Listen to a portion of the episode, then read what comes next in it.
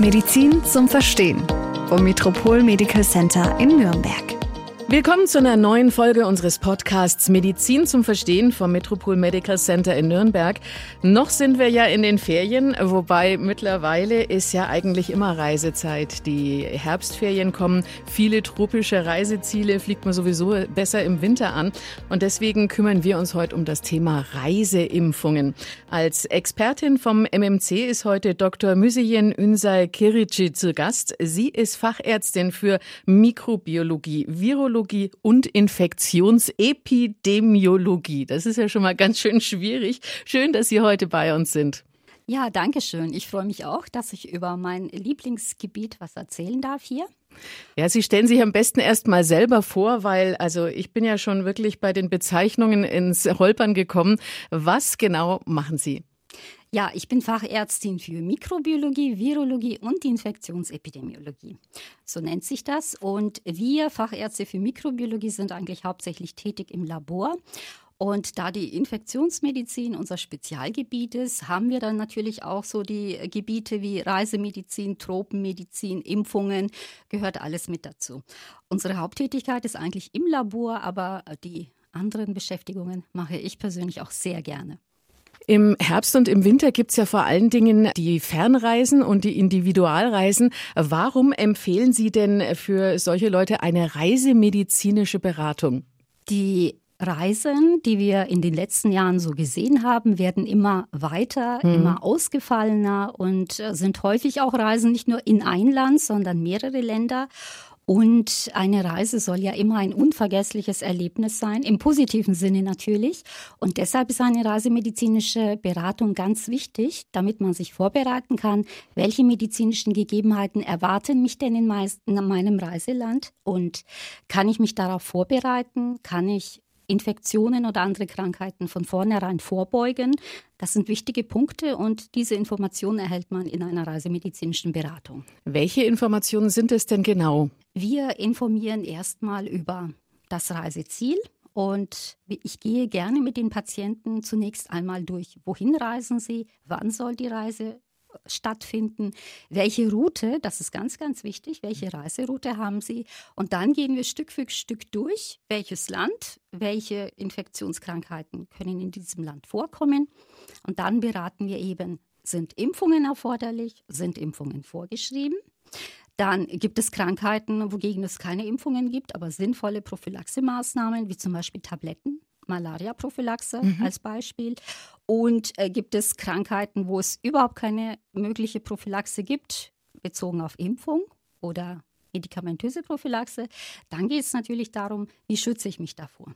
Mückenschutz zum Beispiel, ein ganz, ganz wichtiges Thema, vor allem bei Tropenreisen. Wie muss ich mich denn darauf vorbereiten? Muss ich irgendwas mitbringen zu so einer Beratung? Was man unbedingt mitbringen sollte, ist der Impfpass sofern man denn einen besitzt. Wenn nicht, dann frage ich immer nach, welche Impfungen haben bisher denn stattgefunden. Oft kriegt man dann über Hausärzte auch Informationen, welche Impfungen stattgefunden haben. Das sind eigentlich schon die wichtigsten Dinge. Nicht zu vergessen bei Patienten, die Tabletten einnehmen, natürlich auch eine Medikamentenliste.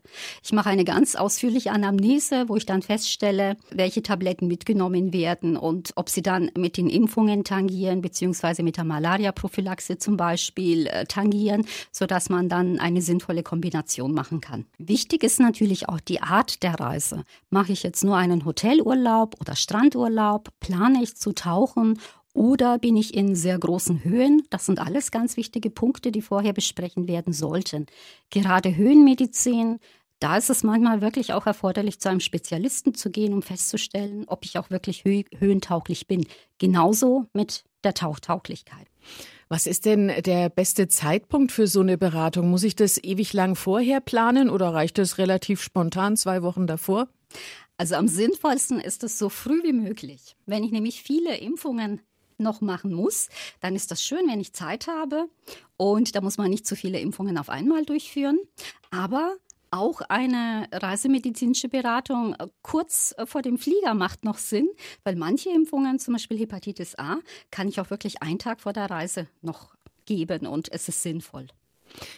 Apropos sinnvoll, muss oder sollte das eigentlich jeder machen, der eine Fernreise unternimmt, oder empfehlen Sie so eine Beratung doch eher speziellen Personen? Also unbedingt würde ich es machen, wenn eine Fernreise bevorsteht oder auch wenn die Reise nicht so fern ist, aber eine lange Reise bevorsteht in einem Land. Und unbedingt zu empfehlen bei chronisch Kranken. Auch diese Patienten machen Reisen, sollen sie auch. Und es gibt sinnvolle Planungen dafür. Schwangere und äh, natürlich auch Familien mit kleinen Kindern, Säuglingen, Kleinkindern unbedingt vorher beraten lassen. Jetzt gehen wir, machen wir mal Nägel mit Köpfen. Welche reisemedizinischen Impfungen gibt es denn eigentlich? Bei den reisemedizinischen Impfungen teilen wir eigentlich immer auf. Also erstmal die Standardimpfungen, die wir hier auch haben müssen. Das muss dann immer schon mal erfüllt sein. Dann kommen wir den zu, zu den speziellen Reiseimpfungen und hier gibt es eine Einteilung in vorgeschriebene Reiseimpfungen, weil manche Länder verlangen zum Beispiel eine Gelbfieberimpfung ohne diese Impfung, ohne diese Bescheinigung kommen sie gar nicht in das Land oder bekommen überhaupt kein Visum für dieses Land. Dann gibt es medizinisch sinnvolle Reiseimpfungen, die wir empfehlen. Und das geht los mit ganz einfach Hepatitis A oder Typhus, dann japanische Enzephalitis. Also ich könnte jetzt eine ganz lange Reihe aufzählen, was es da für Impfungen gibt. Übrigens, die allerwichtigste Reiseimpfung ist die Influenza-Impfung, wenn wir nämlich die absoluten Zahlen der Reisenden, die eine Infektion mit Influenza bekommen auf Reisen berücksichtigen. Das werden Ihnen alle Reisemediziner so sagen. Wenn ich mehrere Impfungen brauche, vielleicht weil einfach mehrere notwendig sind oder sinnvoll sind oder ich auch in mehrere Länder gehe, wie plane ich das denn am besten ein? Kann man ja wahrscheinlich nicht einen Impftermin und dann einmal rechter Arm, einmal linker Arm, oben, unten. Genau, so geht das meistens nicht. Also wir machen zunächst einmal eine Beratung und dann stellen wir einen Impfplan zusammen. Wenn wir viel Zeit haben, dann können wir pro Sitzung, so nenne ich das immer, eine Impfung durchführen und dann die nächste in ein bis zwei Wochen zum Beispiel. Aber wenn die Zeit knapp ist, dann kann man durchaus auch zwei Impfungen pro Sitzung durchführen. Wir haben ja zwei Oberarme, rechts und links, intramuskulär. Und dann macht man wöchentlich den Impfplan nach Schema, bis man dann durch ist. Es ist ja häufig so, dass manche Impfungen, sofern sie nicht aufgefrischt werden, für eine Grundimmunisierung mehrere Impfungen benötigen, zum Beispiel zwei oder drei Impfungen. Und dafür brauche ich einfach Zeit. Wie ist es denn, wenn ich Kinder mit dabei habe? Kinder, ja, ist ein Thema, grundsätzlich möglich natürlich auch. Wir empfehlen aber Säuglinge und Kleinkinder nicht in die Tropen mitzunehmen. Da sollte man sich wirklich noch Zeit lassen, bis die Kinder groß genug sind. Warum?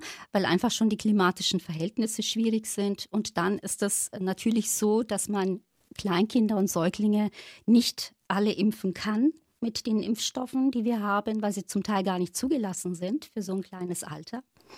Und deshalb äh, schlage ich dann gerne Ziele vor, die man doch mit Kindern, mit Kleinkindern doch gut bereisen kann, ohne viel Aufwand.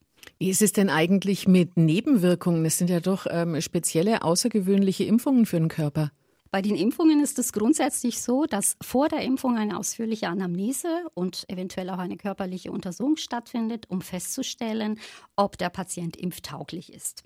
Wenn nicht, wenn es medizinische Gründe gibt, die gegen eine Impfung sprechen, dann gibt es die Möglichkeit, dass man eine ärztliche Bescheinigung ausstellt. Das ist manchmal zum Beispiel für Gelbfieber erforderlich, dass man ausstellt, dieser Patient darf aus medizinischen Gründen nicht geimpft werden. Und manche Länder akzeptieren dies auch, sodass man dann ohne Gelbfieberimpfung zum Beispiel einreisen kann.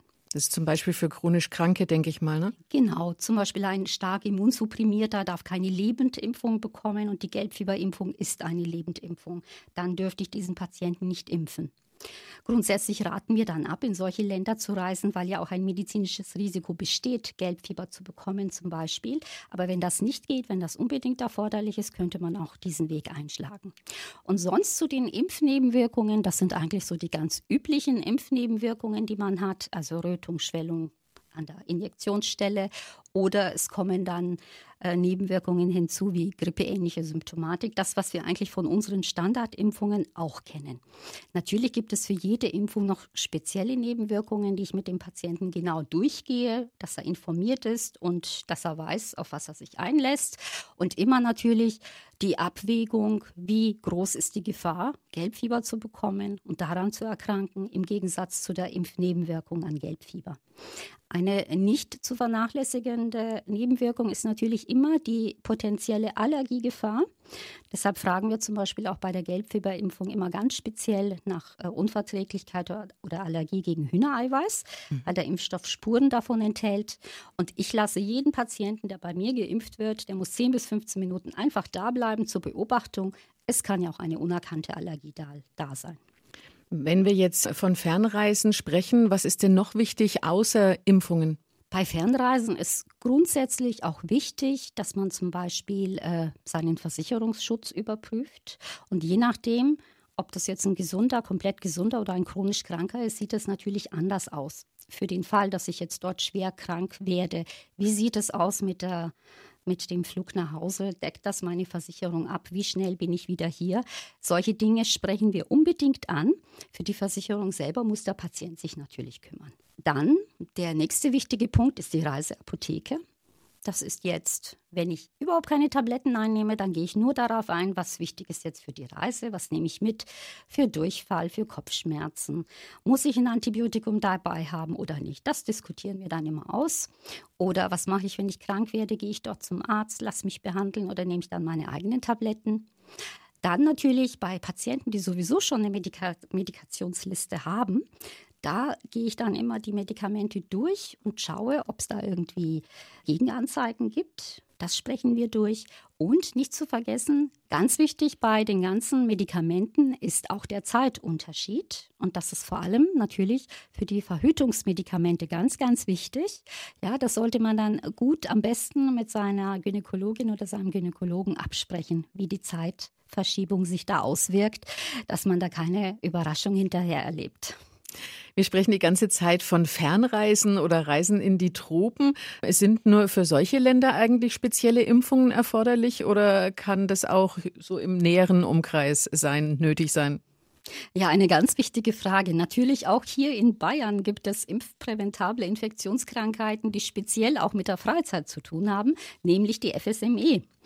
Und äh, da sieht das nicht nur hier bei uns so aus, sondern auch unsere Nachbarländer haben FSME. Also wenn jetzt jemand plant, ich möchte einen Wanderurlaub machen hier in der Umgebung oder in unseren Nachbarländern, da sollte man auch überprüfen, ob der FSME-Schutz noch gegeben ist und ob man eventuell noch auffrischen muss. Wenn ich jetzt das äh, Glück habe und die Zeit habe, eine Fernreise zu unternehmen und die führt mich in mehrere Länder, da haben wir ganz am Anfang schon mal das kurz angerissen.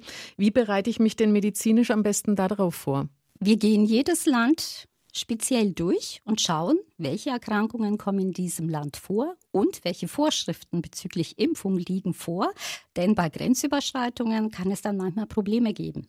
Komme ich zum Beispiel aus einem Gelbfiebergebiet, dann lässt mich vielleicht das andere Land gar nicht rein, wenn ich nicht geimpft bin, auch wenn ich dort vielleicht nur umgestiegen bin. Also da muss man wirklich ganz genau das Kleingedruckte auch lesen bei den Impfvorschriften, so nenne ich das jetzt mal, ob äh, ich da ungehindert durchkomme oder nicht.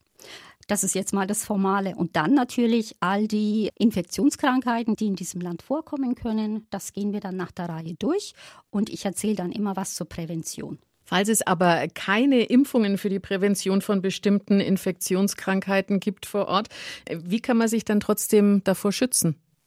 Der beste Schutz ist natürlich, sich auszukennen, was gegeben ist. Also man muss wissen, wie überträgt sich denn diese Infektion, wie kann ich mich schützen. Es gibt ja Infektionskrankheiten, die wir oral aufnehmen, über kontaminiertes Wasser, über kontaminierte Lebensmittel. Da muss ich einfach aufpassen, was ich esse und trinke. Dazu gibt es dann Tipps, was man dann genau beachten muss. Dann eine ganz, ganz große Sparte sind ja die mückenübertragenen Infektionen. Und hier ist das ist Mückenschutz das A und O. Also da gehe ich immer ganz intensiv ein. Ich sage dann immer, vor allem für die Tropen, lange, helle Kleidung, geschlossene Kleidung, wenn die Mückenlast sehr hoch ist, von mir aus auch imprägnierte Kleidung und die offenen Hautstellen wirklich immer gut einschmieren. Und in den Tropen ist es ja so, dass man schwitzt, es ist heiß, dann geht natürlich alles wieder ab, dass man das natürlich auch mehrfach aufträgt. Und das zieht die Mücken ja auch an, ne? Ja, natürlich. Und dann ganz wichtig, manche Mücken stechen nur während der Dämmerung und nachts. Malaria zum Beispiel, da sollte man nachts immer unter einem Moskitonetz schlafen, wenn man jetzt nicht in geschlossenen klimatisierten Räumen sich befindet. Aber es gibt auch Infektionskrankheiten, wo die Mücken rund um die Uhr stechen. Also ist Mückenschutz wirklich 24 Stunden, sieben Tage muss das eigentlich eingehalten werden. Das ist eine ganz, ganz wichtige Prävention. Ganz wichtig ist natürlich auch die Frage nach dem Geld. Die speziellen Reiseimpfungen kosten ja was. Was kosten die und vor allen Dingen zahlen das denn die Krankenkassen? Die Reiseimpfungen kosten natürlich und zwar würde ich jetzt mal sagen so von 40 Euro angefangen bis 140, 150 Euro und manchmal brauche ich sogar mehrfache Spritzen, weil die Grundimmunisierung aus mehreren Impfungen besteht. In Deutschland ist es im Moment so, dass die gesetzlichen Krankenversicherungen eigentlich die meisten Reiseimpfungen erstatten und auch die Durchführung der Beratung und auch die Durchführung der Impfung. Das heißt, man geht in Vorkasse, bezahlt die Rechnungen und reicht dann diese Rechnungen bei der Krankenkasse ein und bekommt dann das Geld erstattet. Man sollte sich aber vorher einfach mit der Krankenkasse absprechen, ob das so gegeben ist. Wichtig ist natürlich auch, wie es mit den verschiedenen Versicherungen aussieht. Ja, bei den Versicherungen, also angefangen jetzt von der Auslandskrankenreiseversicherung bis zu den Spezialversicherungen für den Notfall, dass man schnell wieder zurückgeflogen wird, gibt es natürlich eine breite Sparte. Und hier sollte man einfach auf das individuelle Risiko des einzelnen Reisenden eingehen. Das besprechen wir und dann gebe ich oft eine Empfehlung. In Ihrem Fall würde ich diese jene Versicherung noch zusätzlich zum Beispiel abschließen. Jetzt haben wir so viel über Impfungen gesprochen. Das ist natürlich im Hinterkopf hat man natürlich beim Thema Impfen momentan nur Corona. Aber ich würde sagen, das kann momentan wahrscheinlich auch niemand mehr so richtig hören, dieses Thema. Aber eine Frage muss ich Ihnen dazu dann tatsächlich stellen, weil jetzt kommt der Herbst und Herbst ist natürlich auch immer Zeit für Grippeimpfungen. Was muss ich denn da beachten? Ähm, brauche ich da irgendwie einen bestimmten zeitlichen Abstand zum Beispiel, wenn ich gegen Corona geimpft bin? Oder was würden Sie da empfehlen? Der zeitliche Abstand ist eigentlich immer gegeben, bei jeder Impfung, natürlich auch für die Corona-Impfung. Und äh, in der Regel sagen wir zwei bis drei Wochen Abstand zu der Corona-Impfung, so wie eigentlich für andere Impfungen auch. Dann ist das ein gutes Schlusswort. Dann danke ich Ihnen recht herzlich. Dr. Müseyen Ünsal Kirici war mit einem kleinen Schwenk zu Corona-Impfung, aber hauptsächlich zum Thema Reiseimpfungen hier bei uns. Vielen Dank, dass Sie sich Zeit genommen haben für uns. Sehr gerne. Wir danken natürlich fürs Zuhören und hoffen, dass Sie auch nächstes Mal wieder dabei sind. Und da bleiben wir im weitesten Sinne sogar auch beim Thema Reisen. Denn da geht es um ein Thema, das gerade im Herbst viele von uns selbst ausüben. Und das ist Wandern bzw. Bergwandern. Was es da zu beachten gibt, das hören Sie bei uns in zwei Wochen.